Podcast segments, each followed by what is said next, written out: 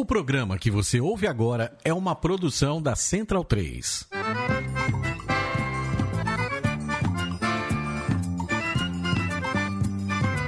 Começa agora com Gil Luiz Mendes, o seu podcast de futebol nordestino.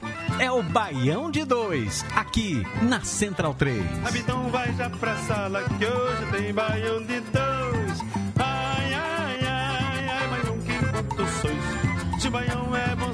Sozinho, que dirá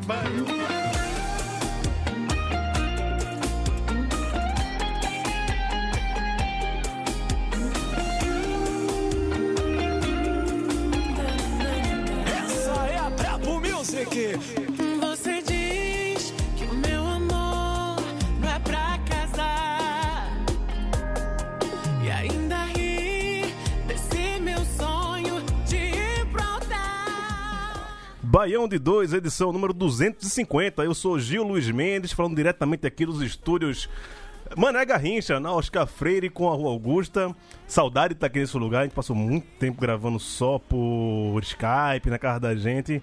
E poder voltar aqui com todas as normas de segurança. Se vocês pudessem ver aqui como está o estúdio da Central 3, cheio de acrílico, cheio de álcool em gel. Tem álcool em spray, em gel, álcool líquido, álcool gasoso. Velho, vocês não têm ideia como tá esse estúdio aqui. Ele tá bem juntado aqui. Ainda, se você é uma faísca aqui, pega fogo em tudo. Tanto álcool que tá, tá, tá rolando aqui. Antigamente era só cerveja, que era o álcool que entrava nessa- nesse estúdio, né? Pereira, está aqui comigo, saudade de ver o meu amigo José Pereira, que fazia muito tempo que eu não via a face dele do outro lado do acrílico. Fala, Pereira. Fala, Gil. Muito, muito feliz depois de incontáveis um ano e dois meses sem pisar no estúdio Mané Garrincha. Tive, eh, tive o privilégio, né, de finalmente estar feliz morar em São Paulo e desfrutar da tua companhia. Ô, Tipo, doutor, já, já ter boa. trombado com o Matias aqui. Só fazer uma correção porque foi eu que errei, é o 249. É o 249, mesmo, né? 249. É isso, né? E- de dois sem erros na abertura não é banho de dois. Pra vocês terem uma boa. Terem uma boa. Fazer um, bom exercício mental. Como é que tá a mesa aqui? Talvez salão de beleza tenha tanto produto em cima da mesa. Exato. Produto químico é boy aqui em cima nessa bancada. Léo Barros esteve aqui semana passada e comprovou isso, né, Léo? Usei e comprovei esse estúdio aí, maravilhoso, né? Aí, infelizmente, a gente não vai poder compartilhar todos os momentos juntos por enquanto, né? Então, a gente entrou nesse revezamento aí do estúdio. É, limitação de É, duas pessoas no mas- máximo aqui por vez. Exatamente. Mas a gente segue aqui de casa, como a gente já vinha fazendo há mais de um ano. E vamos embora aí, que hoje a pauta, ela tá recheada. Vamos, vamos falar de muita coisa hoje e aqui eu vou apresentar é, queridos amigos recifenses que há, há muito não vejo, né, desde que eu vim morar aqui em São Paulo há algum tempo, mas que são pessoas queridas e que foram chamados especialmente por conta da pauta da gente hoje. Começar falando com Miguel Rios, lá de Recife, grande, faz tempo que eu não vejo o galego Miguel Rios, boas lembranças. Fala Miguel, como é que você tá? Tudo bem? Tudo bem, gente. Como é que vocês estão aí? Tudo bom, Gil? Você está aí pro São Paulo agora, É. de vez em quando por aqui. Pois é, né? E toda vez que eu vou, vai aquela visita de médico, né? Não dá pra ver todo mundo, mas queria muito juntar e agora que não pode, se juntar, né? Que é, é pior ainda. Agora está na pandemia. Mas é isso mesmo.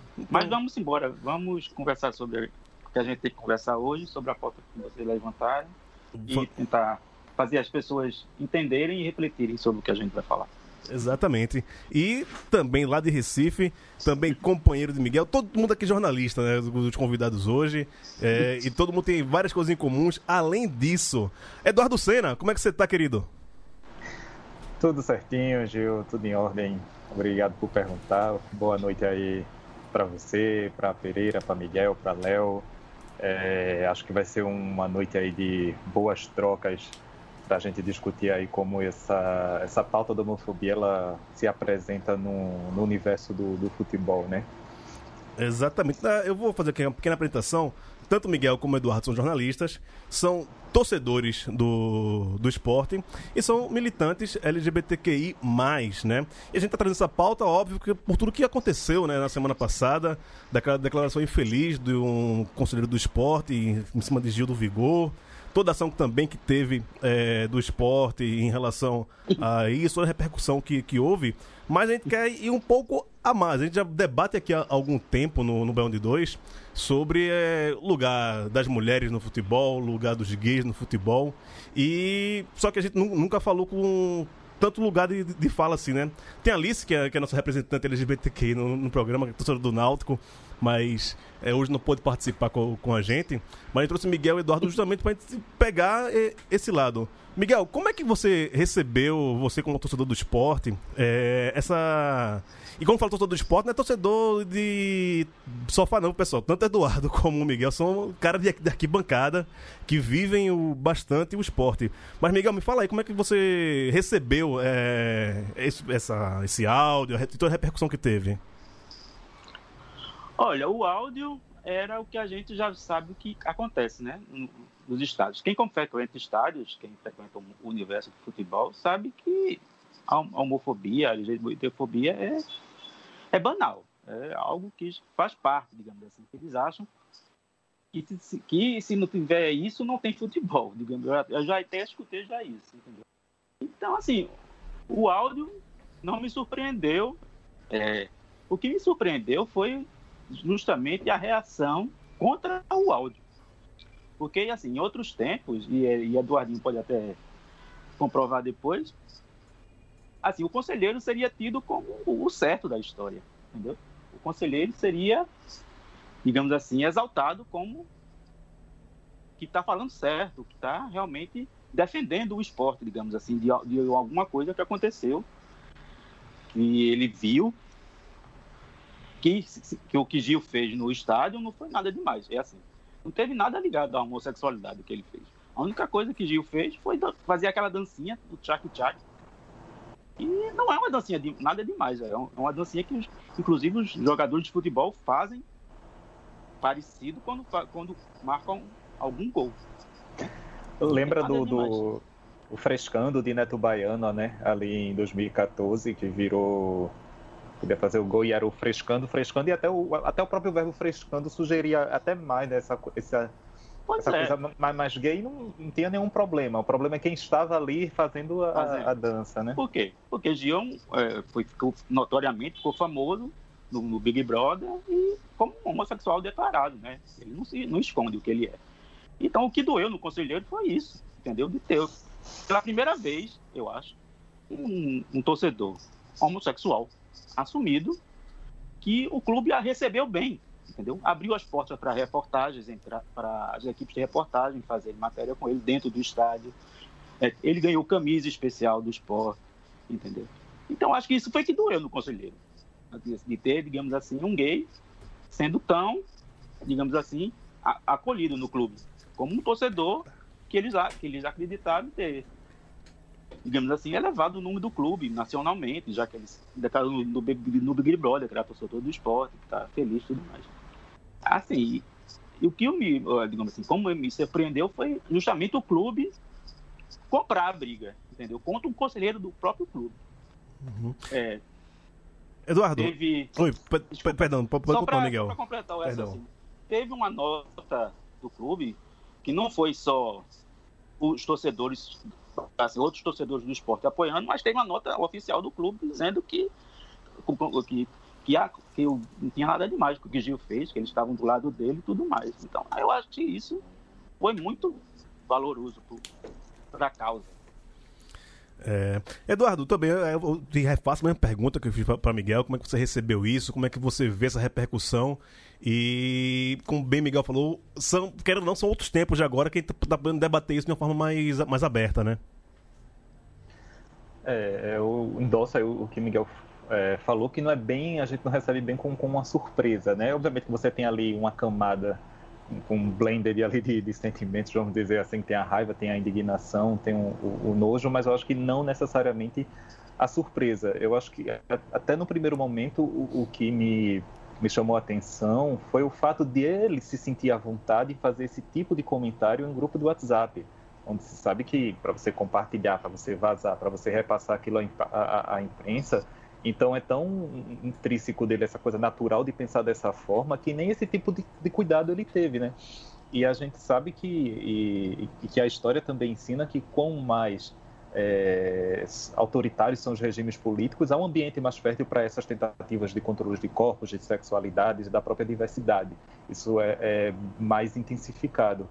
É, acho que a surpresa do clube a surpresa do clube não. O clube me surpreendeu nessa, nessa devolutiva, porque acho que quem acompanha o esporte nesse tipo de, de causa que tenha um, um, um, apelo popular, uma sensibilidade ali na tratativa, o, clube ele precisa se eximir, e aí a gente pode lembrar, por exemplo, do caso Juninho, que enfim, foi indiciado por agressão é, da namorada e permaneceu no clube como se nada, ficou treinando normal. O Vanderlei Luxemburgo disse que ele precisava ser tratado como menino.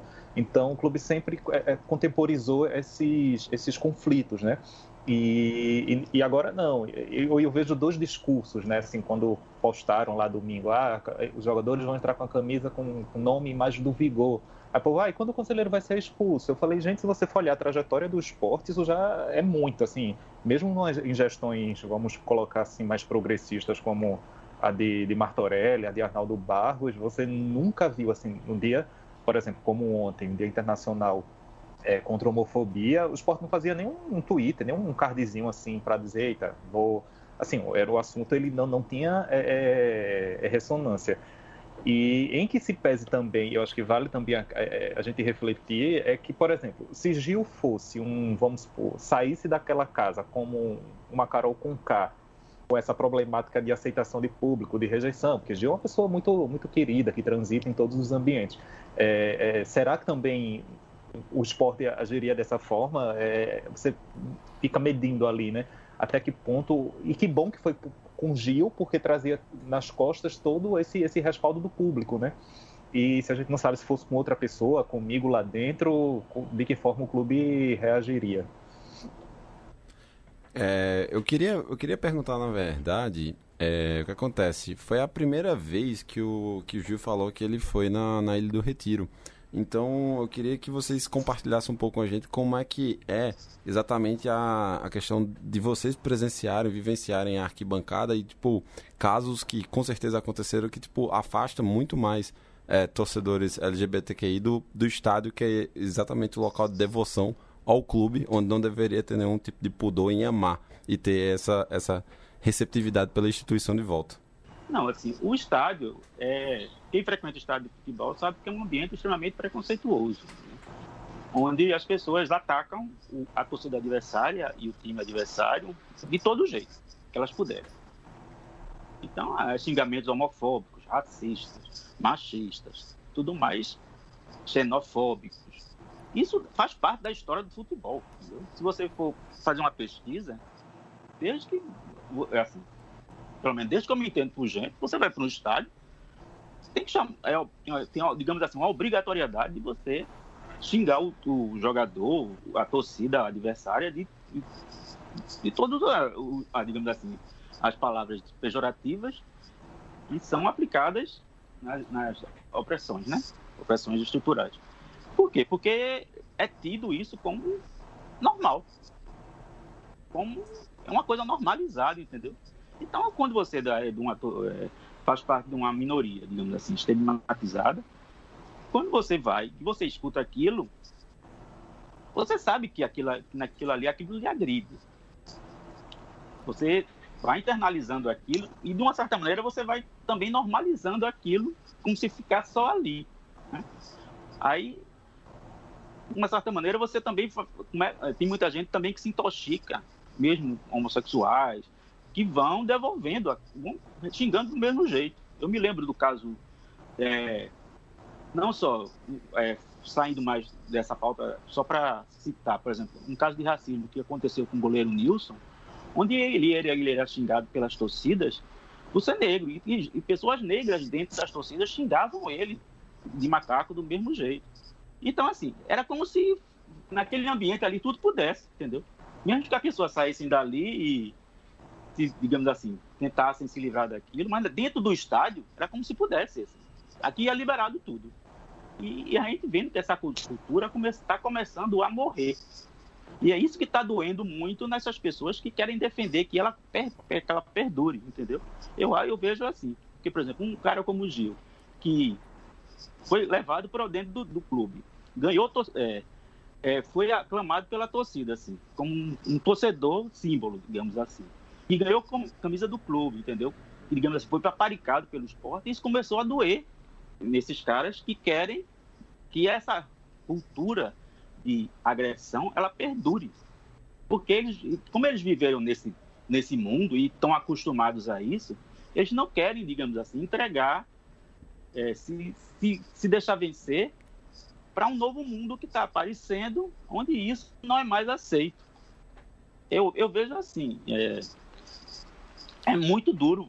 Nesse, é por isso que no mundo de hoje é muito os homossexuais, as pessoas LGBTs, as pessoas negras, as mulheres, que, tor que torcem, que são torcedores, eles não, não aguentam mais isso e estão sempre reclamando. E isso está doendo nessas pessoas que acham que isso é normal que isso faz parte do futebol que não, que não tem que mudar, porque o futebol é...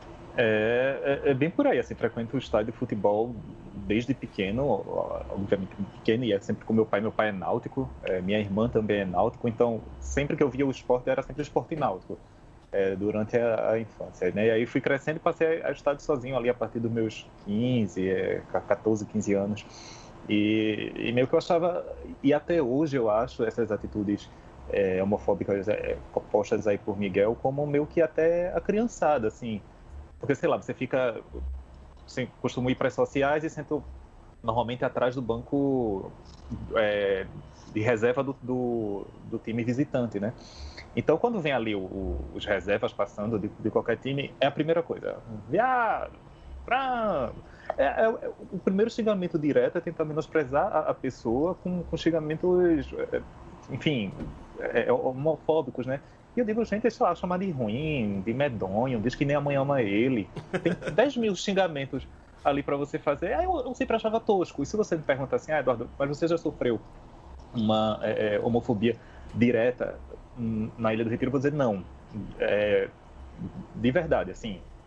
E sei lá, vou com minha camisa do esporte com o nome atrás Rihanna, tem, tem Beyoncé, tem Britney. Genial. É, e nunca. E nunca senti isso. Talvez ali eu noto uma surpresa, digamos. É, sei lá, tô acompanhando ali o jogo no, no placar do, do Globo Esporte, aí o cara. Quanto é que tá o jogo do Palmeiras?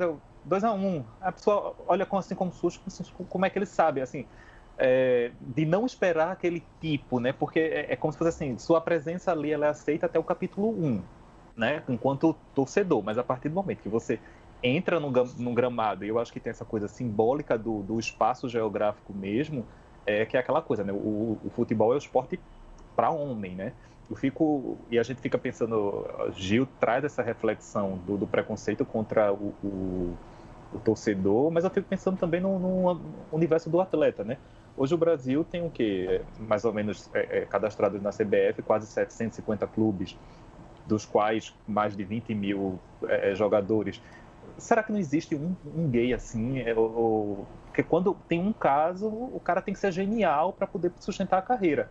Porque se, vamos supor, ele for cobrar um pênalti e perder, vai ser porque é homem, porque gay não deve estar jogando futebol, que isso não é esporte para gay, é, deveria jogar vôlei, mas nunca porque ah, tá sem ritmo de jogo, não treinou, tá voltando de contusão. É, é todo esse aparato que se usa injustamente, né, é, é para justificar essas percepções. Eu, eu, acho que no caso do atleta gay ele seria posto nessa gaveta, né?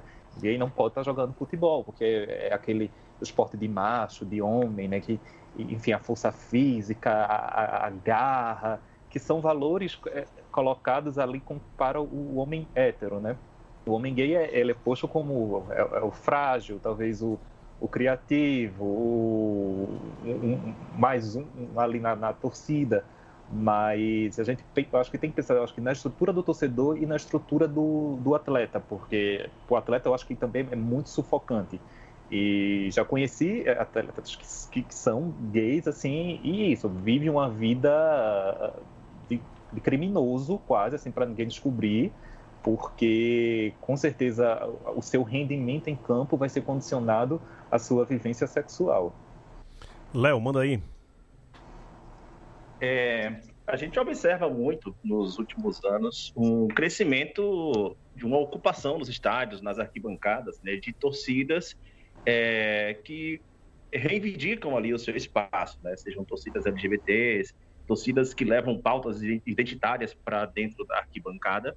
E isso, obviamente, começa a trazer todo esse cenário e a gente já vê, no geral, na sociedade, mas esse cenário de opressão para com essas torcidas ele começa a se reproduzir com mais força dentro do, do estádio, como já foi pontuado aqui, né? É, por outro lado, é, a, a, paralelo a esse crescimento, nós temos ainda clubes de futebol que são dominados por homens brancos, héteros, ricos, né? Como é que se dá essa, essa relação entre os clubes com as diretorias, essa reivindicação de espaços, especialmente no debate que diz respeito à segurança dessas torcidas? Né? Porque é, existe a violência verbal, que, que as, as pessoas sofrem no, no estádio, que é uma violência verbal naturalizada, e por muitas vezes também ela chega a se tornar uma violência física. Existe algum debate, é, vocês percebem algum debate dentro do clube ou em outros clubes? Como é que essa, é, tem se desenhado essa relação sobre a segurança nos estádios? É, sobre segurança, assim, particularmente eu nunca vi, não. Eu vejo, assim, eu estou vendo que as coisas, é, as, os posicionamentos dos clubes têm sido de, digamos assim, de não incentivar a homofobia, a LGBTfobia nos, nos estádios. Assim. É, uma, uma, essa ação com o Gil. Você vê na Europa que já está acontecendo, o próprio PSG também colocou uma camisa com arco-íris nas costas para jogar ontem. Neymar até fez uma pose e tudo mais. Assim, isso está acontecendo. Porque, assim, não é um, a homofobia não é um caso só brasileiro. Né? Ela, o mundo inteiro tem, tem esse, esse, esse tipo de reação. Isso está acontecendo, isso está vindo. Agora, sim, não, é, vem aos poucos, né? Não é uma coisa que você é, vai, vai, resolver amanhã, por exemplo. Acabou a homofobia no esporte porque o esporte fez, aqui, fez, fez essa, essa ação com o Gil, né? É um negócio que vai demorar ainda. Vai resolver esse ano, nem em 2022, nem em 2023, nem, talvez nem em 2030. É, vai com o tempo, porque é, é mudança de consciência, muito mais do que você garantir, digamos, leis para coibir e punições, muito mais é você mudar a consciência das pessoas sobre isso. E eu, nisso eu estou vendo que a, a coisa está evoluindo. Assim, a, a, consciência está mudando, porque assim o apoio que Gil, nesse caso, teve na internet, e foi onde a gente, onde a gente mede hoje, hoje né, as coisas, foi muito grande foi muito maior do que as, os apoios ao conselheiro. Pelo menos já assim, abertos, né? Pelo que eu notei. É, também nunca vi nada referente à política de, de proteção dentro do estádio, não. E, aliás, muito pelo contrário, porque hoje em dia tem uma torcida do esporte, não vou citar o nome, mas uma torcida organizada, não é a jovem, mas uma torcida, tem várias ali, Chopp, não sei o quê, que é, é porque tem essa disputa de quem é mais torcedor, né? E eu vou lhe dizer um negócio: está 49 do segundo tempo, o juiz deu 5 e o time está perdendo 2 a 1 meu irmão. Eu vou organizando meu Uber. Eu vou chamando, adiantando, e a galera cospe, porque você está você tá descendo ali a escadinha, a galera cospe em você porque você está abandonando seu time, assim. É, então, veja, nem, nem esse tipo de, de segurança, né? É, você tem ali para torcer. E acredito que, que o caminho para para essa garantia, né, que é essa parcela da população deixe de ser alvo de ataque, se transforma em torcedores cidadãos com direitos plenos, passa por isso, né, por uma educação, pela proteção, pela inclusão, pela autonomia dessas pessoas dentro desses espaços institucionais. É... E você vê que no Brasil é tudo muito historicamente recente, sei lá, só em 2019, depois daquela decisão do STF, foi que pela primeira vez é, acho que foi Daronco, não foi naquele. Acho que Corinthians. É, que parou o jogo pela primeira vez porque a torcida do Vasco estava. Acho que foi, foi Vasco Corinthians, acho que foi Cássio. É, xingando o Cássio de bicha. E aí ele parou o jogo, o Luxemburgo assim, parou, não sei o quê, pedindo para a torcida baixar a bola. Eu acho que foi tipo, um, um, passo ali, sabe? Eu acho que é um, um marco nesse processo de, de transformação. Eu, eu até dizia, eu falei, gente, frango, viado são bichos muito condescendentes, né? Muito, muito legais. Porque assim, se você chamar de macaco, o juiz para e você é preso. Agora, viado, frango, tudo bem, assim, esses, esses bichos podem, né? É, e eu acho que assim, foi um avanço e, e, esse avanço, de certa forma, tem que construir pontes e se dar por meio de, dessas autoridades de criar esses instrumentos de conscientização. E é isso. Ah, se chamar, vai, vai ter que tirar ponto da tabela. é meio que é, é, apertar ali onde o calo dói mesmo, né? Na, na, pontuação. Porque eu acho que se normatizasse, por exemplo, a CBF, disse assim, ó, xingamentos em, em coro, aí obviamente que também o juiz vai ouvir o que ele quiser, né? É, mas xingamentos em coro, de homofóbicos perde três pontos na tabela. Eu acho que esse tipo de, de medida vai educando ali, se não pela pela livre consciência, pela reflexão de que somos todos iguais, pela, na dor mesmo, assim, de ver um time rebaixado porque tem uma torcida que apresenta determinado tipo de, de comportamento. Mas, e aí voltando mais uma vez, por isso que eu achei esse posicionamento do esporte, na verdade, esse conjunto né, que ele vem apresentando, acho que de sexta até, até hoje, fico muito surpreso porque nunca teve absolutamente nada do tipo na, na Ilha do, do Retiro.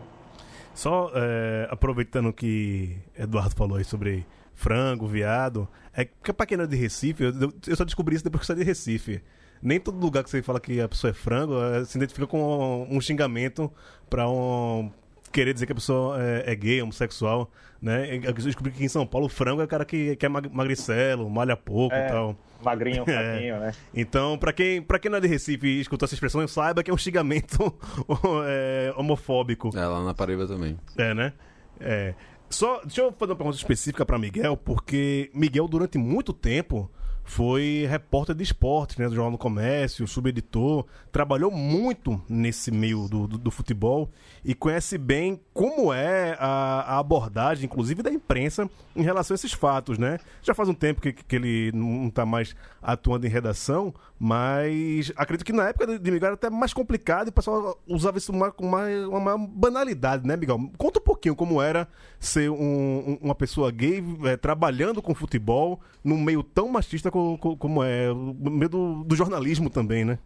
Era assim, era como o Gilberto falou, como Gilberto, como o Eduardinho falou, é, no sentido que você não se mostrava muito, entendeu? Eu não me mostrava muito, eu nunca neguei, nunca, assim, nunca vivi num armário, assim, quando eu estava trabalhando com esporte. Mas eu também não, não me mostrava muito, por quê? Porque eu sabia que ia ter uma reação contrária. Pra, é, a gente faz essas coisas, digamos assim, para evitar. Como você é a minoria, como você vai levar mais as porradas, você termina assim, é, criando isso como defesa, entendeu? Para viver. Porque era um mundo, era um meio realmente onde assim, tinham as piadinhas, entendeu? É, tinham as. Aqui a gente chama de homofobia recreativa, entendeu? Que os caras acham que não estão fazendo nada, mas estão. É, é, sempre os xingamentos dos caras com outros caras, para menosprezar, sempre apela para a homossexualidade. É, sempre quando você quer fazer uma piadinha com outro, é sobre, ah, sobre, e sair esse sapato aí, que, que é, digamos assim, um sapato mais, menos masculino, digamos assim. E essa camisa, digamos, seja uma camisa menos masculina. Quer dizer, tudo é feito, gira em torno disso. Assim. A vigilância dos homens sobre os outros homens nesse sentido, é muito forte. Mesmo que o cara não seja gay, que ele saiba até que o cara é hétero, mas ele vai provocar nesse sentido, entendeu? De tentar reduzir a masculinidade do outro. É, é tipo assim, uma, uma guerra de machos alfas, digamos assim. Cada um querendo ser o mais alfa do que o outro. Então ele fica procurando essas coisas. Assim, é sempre o cara que chega, coloca uma roupa, ele coloca uma roupa, assim, vendo se tem alguma coisa que vai denunciá-lo, assim, se vai menosprezá-las. E isso no meio esportivo, tanto, como o Eduardo falou, tanto no meio assim, dos jogadores, da, da, da torcida e da imprensa, isso é muito forte. Entendeu? Essa, essa, essa noção de que tem que a masculinidade tem que ser vigiada para que ninguém a invada, entendeu? Aquele ambiente ali tem que ser um ambiente de homens héteros, entendeu? aquilo ali tem que ser preservado, é como se fosse uma coisa assim, uma religião. Não pode, a gente não pode aceitar que venha outro nos nos, nos ofender, entendeu? Se inserir aqui que se vier, pelo menos não seja alguém, pelo menos se adapte, que se esconda, que fique, que seja um camaleão que fique ali pelo meio, entendeu? Eu vivi isso, eu até é, confesso que eu também tentei me esconder desse, em alguns momentos, assim, tentei me adaptar, apesar de nunca negar quem, quem eu era. Mas, assim, faz parte. E, como o Eduardo falou, os jogadores de futebol, que, que, que com certeza, nesse mundo inteiro, devem ter homossexuais jogando futebol, eles devem ser extremamente enrustidos, porque todos os que se assumiram, que, que, que tiveram essa coragem, foram muito penalizados, foram muito perseguidos. Até mesmo quem não se assumiu, né? Quem, a gente tem casos no Brasil de jogadores que são perseguidos até hoje, porque tiveram uma carreira extremamente perseguida, por, jogadores de destaque, inclusive, tiveram carreiras perseguidas por conta disso. É. E, e, bem como você falou também, né, Eduardo? Parece que para muitos parece um absurdo que um, um, homem gay entenda de futebol, que gosta de futebol e que às vezes fale melhor de futebol do que aqueles héteros fanáticos, né? Porque o futebol tem essa questão de trazer é, uma questão viril, de virilidade. Eu sou o cara que jogo duro, eu sou o cara que é, bebo cerveja, grito, olha como eu sou másculo. E quando você encontra um, um, um homem gay que entende tanto ou mais de futebol e gosta tanto ou mais, parece que é uma ofensa para muitos, né? É, assim, muita gente pergunta: "Ah, mas você, mas você é gay, você frequenta estádios de futebol?" Aí eu digo: "Veja, olha, tem futebol que eu gosto muito, tem o esporte, tem cerveja e tem homem. Estranho seria se eu não estivesse.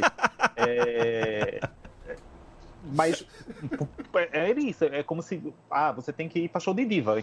Você vai para estádio para ver Beyoncé, então. É a única coisa que para que serve o estádio é na vida do gay. Tem essa, essas composições, né? Assim, se a gente for pensar, se existe homofobia, é porque existe essa hierarquia de, de tipos é, de tipos sociais, né? Que está aí na, na, nas raízes do autoritarismo brasileiro é, e que são mascaradas por essa mitologia, eu acho que quando o Miguel fala assim, que faz parte é, a, a, ofensa homofóbica durante o jogo, é, como é que eu vou colocar assim?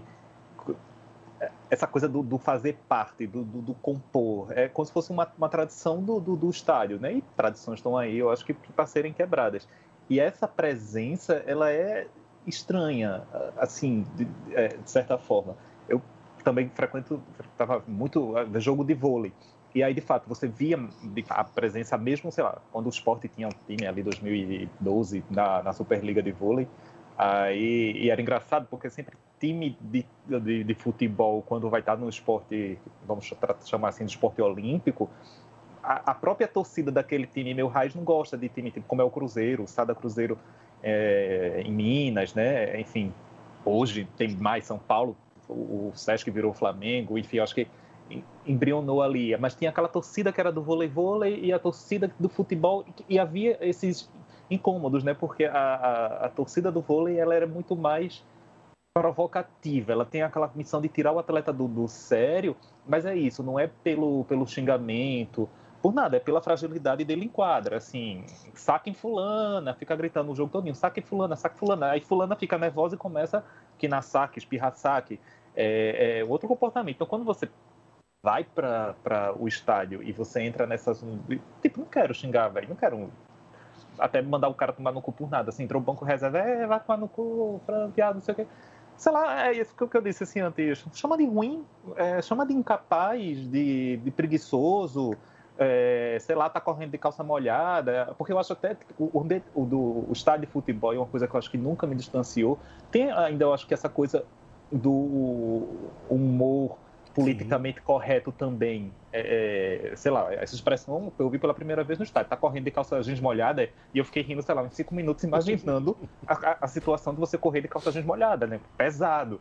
É, eu acho que, que, também tem essa coisa. E, e comigo, é, quando eu noto isso, assim, sei lá, 2019, eu acho que a última temporada, né? Aí Hernani perdeu um gol bem assim na, na, na barra do gol, o cara fez, isso é um chupa-rola. E ele tava assim do meu lado, eu falei, pô, tô na oportunidade aqui, eu vou dizer, pô, velho, uma coisa tem nada a ver com a outra. Aí ele riu, aí ele falou, pô, me desculpe, porque não sei o que, sabe como é? Eu falei, não, você sabe como é, mas assim, ele é displicente mesmo. Aí o cara é, mas assim, aí durante o jogo meio que, que ele se calou. E eu vou dizer assim, já tive esse tipo de coisa involuntária, aquela coisa do, do xingamento, né? Esse frango, e eu fui com uma amiga minha e ela gritou assim para todo mundo, hipócrita! Aí ficou aquele clima assim de quem tava do, do lado, e aí ali eu aprendi, sabe? E eu acredito muito nessa, talvez essa catequização mais mais junta do que é, enfim, não estou condenando a coisa da militância, mas do que chegar de cara dizendo, você sabia que é errado, que homofobia é crime, o STF, não sei o quê. Então, procuro mostrar ali às pessoas que não é por uma, uma condição é, sexual, uma vivência sexual, que, que, que isso é, é, faz parte do, da performance do atleta, né? São questões puramente técnicas, assim. É, agora, rapidinho, a gente vai botar um áudio aqui do nosso conselheiro lá do Maranhão, João Carlos Cunha Moura. Melhor, viu, querido? O nosso único cara do Baião de Dois que se vacinou e que contraiu a Covid, né? Então, pra você ficar ligado, ele tomou a primeira dose e acabou contraindo aí, fiquem ligados, galera, né? Não é porque tá vacinado pode dar vacilo, se protejam, lavem as mãos, gel, fiquem em casa, porque tem, tá, tá, com esse caso clássico hoje do cara que tomou vacina semana passada e essa semana apareceu um infectado com a Covid, mas a vacina é para isso também, tipo, a gente sabe que, que o, João não vai morrer agora, né? Porque ele já tá com anticorpos, né? Vai, vai ser uma gripe, mas não vai, não vai levar ele pra uma UTI, então, por isso que vacina também é importante pra cacete, né? O pessoal, ah, se vacinou e pegou, tá vendo? Mas, né? Pode pegar, mas o cara não vai ocupar um leite de UTI. A vacina é para isso, entendam, entendam. É negacionista. Por que o do João? Porque o João, para quem não sabe, escreveu, escreveu um livro, a, a, tese de mestrado dele, que se chama Joguem como Homens: Masculinidades, Liberdade de Expressão e Homofobia em Estágio de Futebol no Estado do Maranhão. Nada mais justo do que a pauta que a gente está trazendo para cá hoje. Então, fala aí, João. E aí, galera do Baião, galera que está ouvindo, tudo bom com vocês? Desculpa aí pela voz, mas acho que vocês já sabem da minha condição, tá, tá tudo bem. Tá? A gente está aqui se cuidando, evitando ao máximo aí qualquer contato para não transmitir essa, essa desgraça. E a gente vai, vai melhorar aí na medida do possível. A gente estava discutindo né, sobre, sobre essa, essa questão do, da homofobia com relação aos clubes de futebol. E eu acho interessante a gente sempre mencionar que os clubes, enquanto associações, ou mesmo os clubes que querem ser empresa de alguma maneira, né, é, eles não perdem uma função social, né? Então eles têm um dever frente à sociedade, né, é, de tentar evitar ao máximo as manifestações homofóbicas nos estádios, seus times jogando ou não, né? Estando o time jogando ou não. Com relação até à manifestação, a com relação ao Dia Internacional da Luta contra a LGBTfobia, né? Eu acho que é importante justamente esse reforço com, com relação a, essa, a esse grupo da sociedade que sofre né, violências cotidianas. E essas violências cotidianas elas são muito perpetradas no, no campo de futebol, no estádio. Né? No meu livro, no Joguem Como Homens, em que eu visito aqui os, os estádios do Maranhão, aqui em São Luís, em outras cidades do interior, fica muito perceptível isso. E os clubes é, não fazem nenhum tipo de, de interdição com relação a esses atos, né? Inclusive, muitas vezes, já aconteceu aqui com o meu time, o Sampaio, é, o que existe é um reforço dessa, dessa atitude, né? Então, é, fazer um, um, um post, uma postagem, montar uma, montar uma pequena campanha durante o dia, creio que está justamente aí dentro da função social que, que esses clubes têm, né? É, não, é, não, não seria o fato de que, ah, como já, já existe muita gente falando, ah, então todo dia tem que fazer um post porque todo dia é um dia de luta, e creio que não. É claro que, que a, gente, a gente entende, as lutas estão aí, mas tem algumas lutas que são mais adstritas ao, ao, ao âmbito dos clubes de futebol do que outras, né? Então, Acho que faz muito sentido você sim tirar um dia que é o dia que é esse dia 17 de maio, que foi esse dia 17 de maio, e reproduzir algumas publicações reforçando a luta contra o, o preconceito, né, comentando sobre, sobre questões de sexualidade, sobre questões afetivas que envolvem é, o, as comunidades LGBTQIA+, eu acho que está aí justamente muito intrínseco àquilo que ocorre nos estádios de futebol, que é uma reprodução machista, né? Que não está visualizada apenas no, na LGBTfobia, mas também nas misoginias cotidianas e no racismo também, né? Que, que a, gente, a gente observa sempre acontecendo, não só no Brasil, mas em todos os lugares. Então, tirar esses dias, né, que tem essa relação de, de preconceito mais intrínsecas com o futebol, na verdade, é a formulação dessas políticas de realização da função social desses clubes. Eu acho que, que os clubes têm, precisam entender isso, não por ação de marketing, não. Claro que, no final das contas, acaba sendo isso, né? mas não por ação de marketing, mas muito mais pelo cumprimento dessa função social. E talvez, se a gente exigisse, né, sei lá, juridicamente não, porque eu também nem acredito muito nisso, mas exigisse é, o cumprimento dessa função social, que é um, uma determinação constitucional, inclusive, é, a, gente, a gente poderia ter um. Não sei se, se uma melhora seria a, palavra correta, seria a palavra correta, mas talvez a gente tivesse aí um, uma, uma nova forma de pensar sobre essas questões. E aí, com o torcedor gostando ou não, o torcedor achando bom ou não achando bom, isso renova o debate, né? isso revitaliza o debate para que essa para que esse tipo de, de, de situação ocorra cada vez menos e quando ocorra no estádio de futebol, ali pelo menos, já, já aconteça um interdito, ainda que seja na própria arquibancada, né? E, e sejam denunciados aos clubes e os clubes né, possam reforçar essa, essa, essa barreira com relação ao, a, a, aos preconceitos em geral. Acho que, que é isso. A gente ainda tem muito que aprender no futebol. Né? A gente também, também pode, pode ensinar. Eu acho que o Baião está aí também para a gente é, fazer esse diálogo. A gente, a gente aprende bastante com, com, com o podcast, mas a gente também, eu, eu creio que, que muita gente é, já mudou posicionamento com relação a, a, a, certos, a certos aspectos do futebol e isso escutando o Baião, eu acho que é, que é fundamental a gente sempre, sempre pensar nisso. Obrigado aí, viu, galera? Obrigado pela força. A gente está sempre junto aí. Hoje eu não posso estar ao vivo porque, apesar de tudo, as, as atividades laborais não dão descanso né, pro, pro proletariado. E a gente está tá tendo aí que, que que se virar em dois, três. Mas, mas tá tudo bem, viu? Um abração, galera. Boa, João. Valeu, meu querido. E se cuide, viu? Melhoras, tome água, né? Tome, né? Se isole agora também para não transmitir para ninguém. Que, até porque quem tá vacinado pode transmitir também, né? É um, né? Tem que ficar ligado em tudo. É uma doença nova que a gente tá aprendendo a conviver com ela e não queremos mais conviver com ela, né? É isso. Pereira, manda tua pergunta aí. É, eu queria perguntar, exatamente, já pegando carona no, no conteúdo do, do áudio de João, que é o seguinte: é, os clubes, como um todo, eles não são times de futebol, apesar de muita gente querer limitar eles a isso. E aí a minha pergunta vai para que vocês comentem é exatamente como é que vocês enxergaram a, rea, a reação institucional do esporte é, e tipo quais seriam os próximos passos para que tipo atitudes como essa surtam ainda mais efeitos e ao invés de a gente só de esperar, por exemplo, questões punitivas, como é, foi mencionado, e que devem existir para os clubes que são coniventes com esse tipo de comportamento, quais são os próximos passos que essas instituições devem dar para que tipo a gente possa ter um, um maior abraçamento, é, um, uma maior inserção de todos os tipos de, de pessoas é, dentro dos, dos clubes, já que eles existem para tal. É, como eu disse, é, a relação do esporte para mim foi muito boa. Assim, o clube se posicionou oficialmente, não só pela torcida, entendeu? Teve uma nota, entendeu? Os jogadores entraram em campo com a faixa, né? não a homofobia, entraram com a camisa, né? Cada um com seu nome do Vigor, é, complementando. É, Gil foi apoiado, né?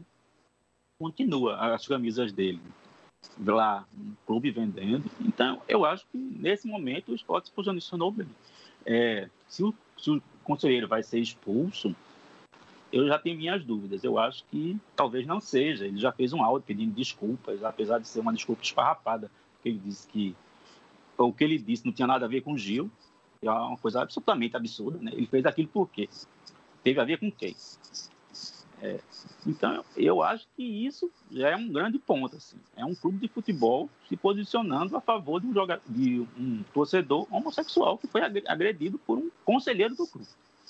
Então, eu acho isso, eu, eu achei isso legal. É, o como os clubes vão, vão agora lidar com isso, eu acredito que seria posicionamento. Toda vez que acontecesse alguma coisa, o clube se posicionasse é, contra quem, quem quem fez aquilo e dissesse, não, né, é, o clube não apoia isso, o clube não está a favor dessa coisa. O clube quer que os, os, o, o clube seja de todos, assim, que todos os torcedores de todas as sexualidades, cores, gêneros, possam frequentar aqui sem serem agredidos. Então e... eu acho que campanhas e campanhas devem ser feitas, assim. Por exemplo, ontem é, a gente teve banner na internet dos três clubes de Pernambuco, né? Santa, Náutico e Esporte, assim, falando sobre a homofobia, posicionando contra, porque ontem foi o dia 17 de maio, né? Dia internacional contra a homofobia.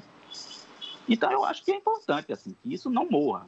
A gente vai ter agora o mês de junho, né, que também é um mês do orgulho LGBT, que é importante que os clubes continuem fazendo campanhas e se movimentando. Porque, como eu disse, é assim, não é só punição, que é uma coisa importante, que vai fazer. Mudar consciências vai muito além da punição, vai que você realmente convencer a pessoa de que aquilo não pode mais existir, de que aquilo tem que morrer. Isso não vai resolver em um mês, dois. Né? Isso leva tempo. Mas eu acho que é por aí. Eu, eu concordo com o Miguel e eu queria pegar até um, um, gancho que ele falou da, da desculpa de Flávio Cury, né? Que ele fala assim, ah, essas mensagens enfim, foram ditas num ambiente onde se discutia o futebol. E, e, a gente não pode pensar o futebol como algo à parte da sociedade, né? É, é ali no, no, no, futebol tem até um mantra, né? Que é o não é só futebol, que sempre tentam para ilustrar um, ah, o, joga, o filho de um jogador tem uma doença rara e ali o clube se mobiliza. Então, ah, não é só futebol, há algo ali que extrapola a, as quatro linhas. E aí, eu, e nesse contexto de, de, não é só futebol, a homofobia entra aí, né? Como ela deve ser pensada dentro desse, desse ambiente do futebol para isso, para que a, esse ambiente, para que as pessoas é, é, frequentem os estádios, exerçam o seu torcer, a sua paixão. Eu, nas entrevistas, quando perguntar, ah, porque agiu, né? Porque você nunca foi no estádio. Ele diz, ah, eu tinha medo de ser pisado, não sei o quê.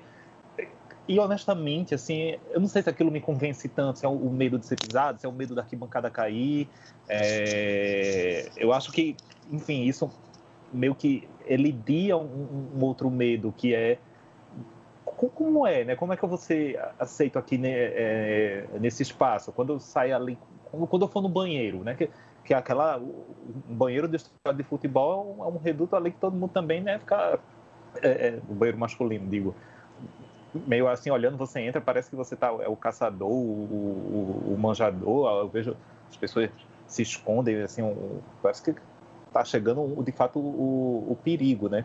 E aí eu acho que essa constância nessas, nessas políticas, né, que seja de campanha, eu acho que agora, Miguel falou, né, 28 de junho é o dia do orgulho é, é, mundial gay, então acho que a própria agenda está aí beneficiando. Se você vem agora com maio com a campanha, vem com junho com outra, com outra campanha, você vai criando esse ambiente. Com o tempo, acho que as pessoas se sentem mais à vontade de, de frequentar, de... porque eu, eu, já vi travestis é, na, na Ilha do Retiro, assim, vendo o jogo, em nenhum momento as pessoas olhavam assim muito objeto estranho, né? Que, que, que pessoa é, é essa aqui? Ou até, tipo, a, a, não sei se de certa forma elogiando a coragem daquela é, presença, mas eu acho que de pensar isso assim, que se fala, né? O, o corpo como um instrumento político, aquele corpo ali dizia é, a presença de um travesti no estádio de futebol diz muito, né? E é isso, a gente não pode dissociar o futebol da sociedade e que função o futebol pode cumprir para o melhoramento da sociedade, né? É, e isso vai se dar por meio dessas, dessas políticas, é, dessas campanhas de, de, de, educação, inclusão. É, acho que não, não pode essa pauta morrer aqui. É isso que eu estou dizendo. É, assim, a régua no Brasil é muito, muito recente desses, dessas conquistas, né? Como falei, assim, há dois anos foi que se parou um, um jogo por isso. Então, natural que agora a gente tenha esse movimento e que eu acho que é um, também um movimento sem, sem volta, sabe? Eu acho que se avançamos até aqui a duras penas, é, para agora é, é, é, é para frente, sabe? Eu acho que nenhum passo para trás é, será dado nesse, nesse sentido. É, eu, eu, na verdade, vou pegar um gancho do que vocês comentaram aqui, né? Vou dar continuidade também, a, inclusive, essa pergunta de Pereira, é, do que a gente estava falando sobre a questão da representatividade nos estádios como um todo. E a gente tem falado muito aqui sobre ah, ah, as arquibancadas, até porque essa é a nossa experiência, né? a experiência de torcedor, é, a maneira como a gente se relaciona com o futebol. É, nenhum de nós aqui se tornou é, jogador, no máximo jogador de, de, final de semana aí, de, de um baba aí, uma pelada, como em outros lugares é chamado. Né? Mas ah, o avanço dessa representatividade ela passa também pela maneira como o, os clubes e o futebol profissional é, incorpora esse, é, essas pessoas e essa diversidade dentro do, das quatro linhas, né? É, como vocês bem falaram aqui, a gente não, não consegue ver essa, essa receptividade dentro dos campos, né? É, até compartilho aqui uma experiência que eu tive há uns dois anos atrás, que eu visitei um grupo aqui de São Paulo que eles organizam é, campeonatos amadores, né? E foi justamente no mês de junho, mês da, da do, do, orgulho LGBT. É, e são pessoas que sempre gostaram de futebol, mas pelo fato de, de serem homossexuais, de, de terem, uma, terem uma trajetória LGBT, nunca conseguiram se aproximar do futebol gostam de jogar precisam organizar campeonatos paralelos para que possam é, colocar ali a sua prática esportiva é, em dia, mas não conseguem aí chegar no futebol profissional, né? E alguns deles até só descobriram que gostavam de jogar futebol quando foram acolhidos por esses grupos já com seus 30 anos de idade ou 40, o que quer que seja, né? Então, era só mais um complemento de é, por onde eu acho também para onde os clubes precisam caminhar para esse lado profissional de que maneira podem começar a absorver e ter esse olhar sobre a sociedade, né? Que não é só na arquibancada, ali dentro das quatro linhas também é fundamental para que isso possa ter aí um novo caminho.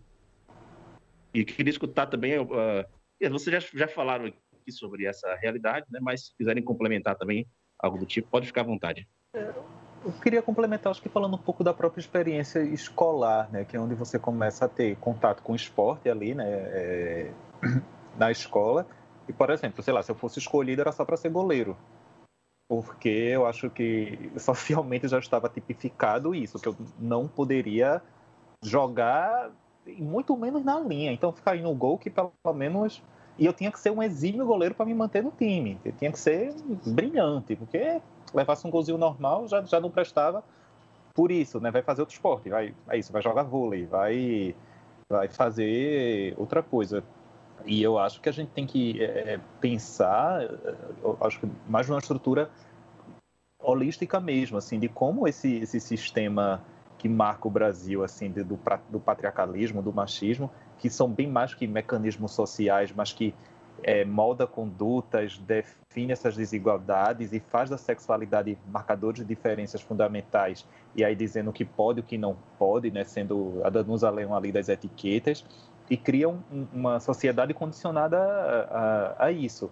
E tu me fez essa pergunta, assim, eu falei, pô, acho a última vez que eu joguei futebol, sei lá, foi 2012, e sei lá, acho que era porque também eu estava outras era na época eu trabalhava no jornal e tinha a pelada dos meninos do jornal e era meio que caminho de casa tinha uma carona era tanta coisa e no jornal e Miguel vai saber bem disso assim tem essa essa a liberdade sexual ela é mais ela ela existe assim no ambiente de redação do jornal tem tem muitos gays enfim então eu me sentia livre para praticar futebol mas naquele contexto mas se eu tiver um dia dando marcando bobeira vamos pensar num contexto não pandêmico. É, mas passando ali no final da Avenida Boa Viagem, no Pina, que sempre tem um joguinho de futebol ali e me oferecer para jogar, não sei se a galera vai, ei, deixa ele, ou ficar ali como um, um forte vigília, mas eu acho que, acho que desde da, da escola mesmo aquilo é posto como vá fazer outro esporte. Isso aqui não é para você, esse ambiente não lhe pertence, é, é, esse ambiente é, é, de machos, né? O que a gente precisa ter aqui é essa o que acho que a gente não tem, né? Que é a, a força física, é, a, a, garra, coisa. Eu lembro de um, um zagueiro do esporte, é, Oswald, um, acho que colombiano, da temporada 2017, que foi um cara que ele não ganhou espaço no time. Eu não acho que era por técnica, não. Era porque tinha esse, esse, é, é, esse disse-me disse, que ele era disse que o namorado dele frequentava os treinos, enfim. E, e, e, no estádio já ouvi isso, assim, isso não era nem para estar tá jogando, que isso não é homem, sabe? É, então tem isso assim, dessa coisa do pertencimento que a gente precisa atravessar, mas que não é só aí no, no, no fim da ponta, né? na, na, ponta da lança. É toda uma, uma estrutura condicionante dessa questão de, per, de pertencimento ou de não, não pertencimento. Maravilha. Eu só vou fazer a última pergunta aqui, que já está meio em cima da, da nossa hora, que é como é que vocês veem essas novas iniciativas né, de coletivos, de torcidas. É, inclusive eu estava vendo alguma matéria ontem, não sei se foi na internet, na TV, não lembro bem do que eu vi, das iniciativas de torcidas LGBT é, dentro do, dos clubes. Eu sei que o, o Santa tem a Coral Pride, o Bahia tem né, a Tricogay, né, se não me engano, Léo, que é o, o pessoal Lá. LGBT, tri, LGBT tricolor. É, LGBT tricolor. Tem algumas iniciativas. E alguns, né? É, exemplo do Palmeiras, do Atlético Mineiro, são torcidas que, tipo, existem virtualmente, mas elas não podem e têm medo de ir ainda às arquibancadas. Queria saber do, do Miguel e do, do, Eduardo como é que eles veem essas iniciativas, como se isso um dia a gente vai poder ver lá, sei lá, a da Leoas da ilha, o Coral Pride, o que seja uma faixa lá estendida na, na arquibancada dele do Retiro ou de qualquer outro estádio. Como é que são as perspectivas de vocês em relação a isso? É, é, eu acho bem legal assim que isso tenha começado. A gente tem que lembrar também que isso não começou agora, né? Já existia há algum sim, sim. tempo, assim, tinha Galo Gay do Atlético, ou seja, teve gente que já lutou antes por isso, entendeu? Que devia ser assim. Não sei como era a, como é que eles lidavam com isso, como era a recepção dos estádios, mas já, já existia, assim, acho que desde os anos 70, né? os anos 80, não, não, não sei precisar bem. Mas essas torcidas já existiam. É, e assim, eu espero que isso vá andando, né? Porque, assim, pelo que eu estou vendo, parece que os clubes estão sendo, assim, pelo menos oficialmente, pelo menos a palavra que a gente está vendo, que os clubes estão aceitando mais, que não é uma coisa que depende só dos torcedores, entendeu? Assim, parece que os clubes estão são mais, mais abertos e pode ser que, por exemplo, aqui, é, que foi dito aqui de proteção, pode ser que num, num, futuro próximo aconteça. Os clubes garantirem a proteção dessas torcidas. Dizer, não, ninguém vai ofender vocês ou vai agredir vocês fisicamente por conta disso. Mas eu acho que é uma tendência que, que vai sendo, porque, assim, como os clubes estão mais abertos, eu acho que estão se abrindo, assim, mais abertos, no sentido que estão começando a se abrir e entender a, a pauta e abraçar e apoiar a causa, eu acho que, no, que vai caminhando para aí. Não vai ser de uma hora para outra, mas vai caminhando. Eu acho que até a, a, própria lógica do coletivo ela já induz a, a, uma segurança, né? Assim, é mais difícil você bater em um estando em grupo do que em um estando é, sozinho, né? Você vai, enfim, preferir xingamentos para 20 que estejam ali nessas torcidas organizadas. Eu, ah, eu acho engraçado também como se ressignifica até a própria ofensa, né? Porque, por exemplo, é o caso do Cruzeiro é, em Belo Horizonte, que eles são conhecidos como as Marias, né? O que seria mais ou menos o equivalente aqui no, no Recife a, Barbie, né? Que é, enfim, essa coisa posta para o Náutico. E o nome da torcida gay do, do, do Cruzeiro é As Marias eu acho isso ótimo, né? Que você pega justamente um rótulo negativo e você, sim, Marias, e aí, e tô aqui, e sou torcida. Mas eu acho que é, é, tem que ter isso, né? Tem que ter, eu acho que essa, essa presença coletiva, é, aglutinada, e ali marcando como essa. Tem a torcida do Chopp, tem o Rasta Leão, tem essas várias pequenas torcidas, mas que esteja ali marcando é, é, presença. E, e também acho que a gente tem que distinguir que, assim, o universo do futebol é homofóbico é, mas eu acho que não é na, em sua é, totalidade, né? É, assim, sou feliz, assim, fiz amigos literalmente na Ilha do Retiro que conheci lá dentro. Sei lá, eu tô na faixa do, do passei dos 30 e é uma galera que tem 20, entre 21, 23 anos, 24, que é outra geração e que isso já não é uma, questão que, que, não se discute essa coisa de, de hétero, gay, todo mundo é meio que todo mundo. É, e, e, enfim, vou com ele. Ah, hoje, hoje vou há faz tanto tempo, mas enfim, ia com ele para os jogos e tem essa sensação meio que, que de amparo, né? Então, e, e esse amparo também só tem que vir diretamente do, dos seus pares, né? dos seus iguais. Mas tem, acho que tem gente muito boa também. Tem, claro, esses é, vamos colocar aí como atrasados, mas também tem, tem gente que, que não, não vê isso como, como um problema e muito pelo contrário, assim, nem leva isso em consideração. Só a coisa da curiosidade, assim, ah, que, que também eu acho natural, sei lá, se eu visse um, um cara muito hétero no show de Kylie Minogue, eu ia dizer, pô, eu digo isso porque uma vez eu fui num, Kylie, num show de Kylie Minogue e a única mulher que tinha no show era ela. eu nunca vi isso na minha vida, nem Madonna. É, aí você, de fato, estranha. Sempre essa coisa, e as pessoas conversam, ah, como é, e tem, e aí você vai é, contando que essa vivência, claro, ela, ela é arriscada, ela é. Não, não sei até que tipo, sou uma pessoa muito corajosa, sabe? Eu acho também nunca pensei nisso. Por exemplo, eu trabalho no Espinheiro, ali na altura do CREA, na descida daquele viaduto da João de Barros, e quando tem jogo na Ilha à Noite, eu vou a pé ali pela Gaminon, aí entro ali no, no quartel do Derby e tal, saio na ilha, faço esse trajeto sozinho, e eu sou uma pessoa que se você me vir andando, se você me encontrar, você vai identificar. Então, não sei, isso também eu sou meio nonsense nesse sentido, de nunca, o próprio hábito me condicionou é, aquilo, mas e um, ah, eu, eu ia eu lembrei de, de, uma outra história, né? Que tinha um, um, amigo jogador e que ele dava ingresso. E aí eu dizia, pô, não me dá ingresso não, porque você tem que pegar com segurança do clube, na, na concentração, não sei o quê. E eu, por quê? Eu falei, pô, vê, porque quando eu for pegar, eu vou achar que tu é gay também. Porque imagina, eu vou chegar lá, o cara vai. Aí eles perguntam assim, ah, seu ingresso é o nome de quem? Aí você diz assim, fulano. Aí fulaninho amigo. Aí todo mundo que tá ali já pra você, porque só tem esposa que recebe esse tipo de ingresso de família, sabe? Só tem esposa. Aí você já fica, tipo, tô queimando, queimando, entre aspas, assim, o cara aqui dentro, sei lá o que é que vai achar. Eu achava até um gesto muito de, de coragem dele. Então você também é, é, abraçado dessa forma, sabe? As pessoas. Existem pessoas dentro do futebol que não vê isso como um problema e o cara fez besteira que pensem, que acham assim, tem nada, nada com isso e que fosse. Que, que problema teria, sabe? Então existe também esse lado é, dessas pessoas que a gente encontra que tem é, é, que nos abraçam de certa forma pelo acolhimento. É isso.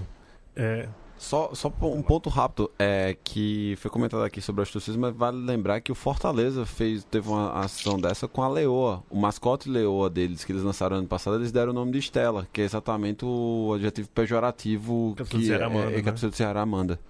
Boa, boa. Pereira, valeu, viu? Saudade de você, que bom tê-lo aqui novamente, vê-lo.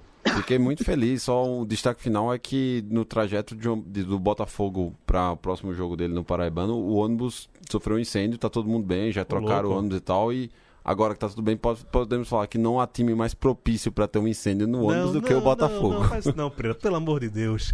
Ah, Léo Barros, aquele abraço, querido aquele abraço de Pereira inacreditável. o, o, o, homem é uma máquina de trocadilhos do carilho. Ô, bicho. Esse é, é eu, eu só quero deixar aqui como é, uma sugestão, dica, baseada inclusive no, no, grande episódio que nós fizemos hoje aqui, tá? Um, uma série que foi lançada pela revista Gambiarra em parceria com a as colegas lá da Ludoped, um projeto que foi tocado pela nossa conselheira Júlia Belas. Foi a segunda temporada do Prorrogação, que foi inteira sobre a LGBT, LGBTfobia no futebol. Tá? Então você pode encontrar aí nos tocadores de podcast, é uma temporada muito bem feita e uma galera aí que já faz um trabalho espetacular. Fora isso, até o momento aí o Bahia está empatando 0 a 0 com o Independente pela Sul-Americana. Estou aqui ligado também no tempo real do jogo, já pegar o jogo daqui a pouco. E é, só um último destaque final para não deixar passar sobre o Campeonato Baiano que teve esse final de semana, primeira vez na história, uma final somente com times do interior. E um destaque aqui é para cobertura exemplar feita pela TVE Bahia. E a gente ainda vai falar mais em outros episódios. Valeu, galera. Até semana que vem. Tchau. É isso. Miguelito, valeu, meu irmão. Obrigado mesmo e espero vê-lo em breve. O espaço aqui tá, tá aberto também. Espero tê-lo você aqui novamente. Vamos falar sobre outras coisas também, que eu sei que você é uma mente brilhante para vários assuntos. Sou, sou maravilhoso. Muito obrigado, gente. Valeu mesmo. Foi um ótimo papo. Espero que a gente tenha contribuído aqui para a melhoria do futebol no mundo. Arretado. E Eduardinho, meu compadre de Candeias. Tu tá, tá em Candeias ainda, bicho? Tô, tô. É, o cara que, que não. que não, que não né, nega as raízes, né? O melhor lugar do mundo. Fala aí pra eles. Não, e aí depois do Paiva, né, agora é só. Um dia desse um corretor veio vender um prédio aqui, aí era o cara que ia comprar era do Rio de Janeiro, veio vender o apartamento. Aí ele foi fazer uma, uma metáfora, ele fez, ah, ali o Paiva é como se fosse a Barra da Tijuca. Eu falei, caralho, tem São Conrado. em São Conrado, valorizei legal, né? Porra, gente, já, já pode dizer que o sovaco da cobra é a nossa cidade de Deus. É, Jacarepaguá, né? Ali. Porra, valeu, Vedado. Obrigado mesmo por ter Então, participado enfim, aí. prazerzaço estar aqui com vocês e sempre que quiserem tocar nesses assuntos e outros, pode contar aí comigo. Um abraço aí pra, pra Léo, pra Pereira, Miguel, pra você, Gil. Foi massa. Não, vou chamar você aqui pra falar de esquema tático. Eu vi que você entende bastante do assunto e tá precisando. Oh, não, eu sou, mais, eu sou o, corneteiro. Sou... então é, é, é, dos nossos. Valeu, ficamos por aqui. A gente volta na semana que vem com mais um Baião de Dois. E eu vou cantar pra todo mundo ouvir. Piranha também ama, piranha também chora.